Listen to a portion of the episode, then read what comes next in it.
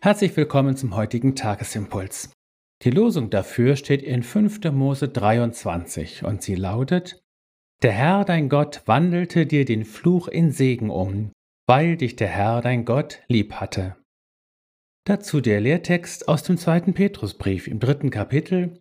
Erachtet die Geduld unseres Herrn für eure Rettung. Unser Thema lautet heute vom Fluch zum Segen.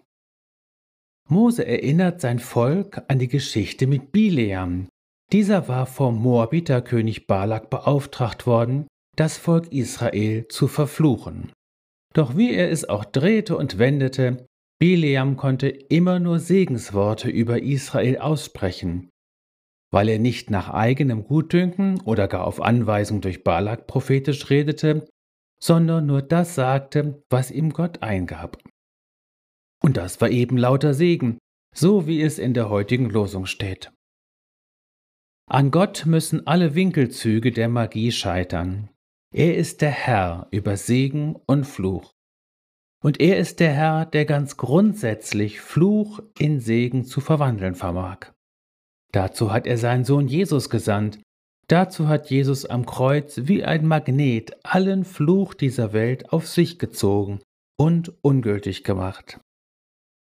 Was ist denn Fluch? Der Fluch ist die Verweigerung der Daseinskraft und der Daseinsberechtigung.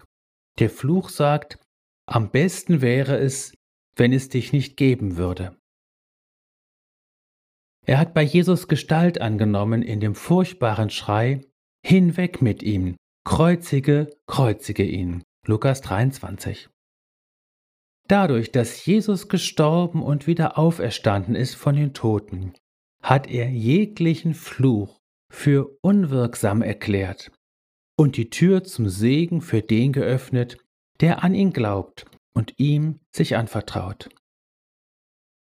Wo immer du in deinem Leben auf einen Fluch triffst, und es gibt tatsächlich sehr subtile Formen, selbst der Selbstverfluchung, schreib ihn auf und hefte ihn ans Kreuz. Dort wird er gelöscht und in Segen verwandelt.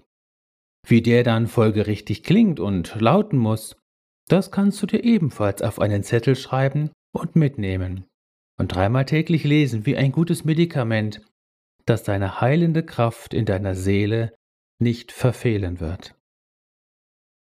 Der Apostel Petrus verweist uns darüber hinaus auf die Geduld Christi, die unsere Rettung ist. Darum hab auch du Geduld mit dir selbst und mit deinem Nächsten. Mit ihr bahnst du eine Rettungsgasse für Jesus, Retter und Erlöser.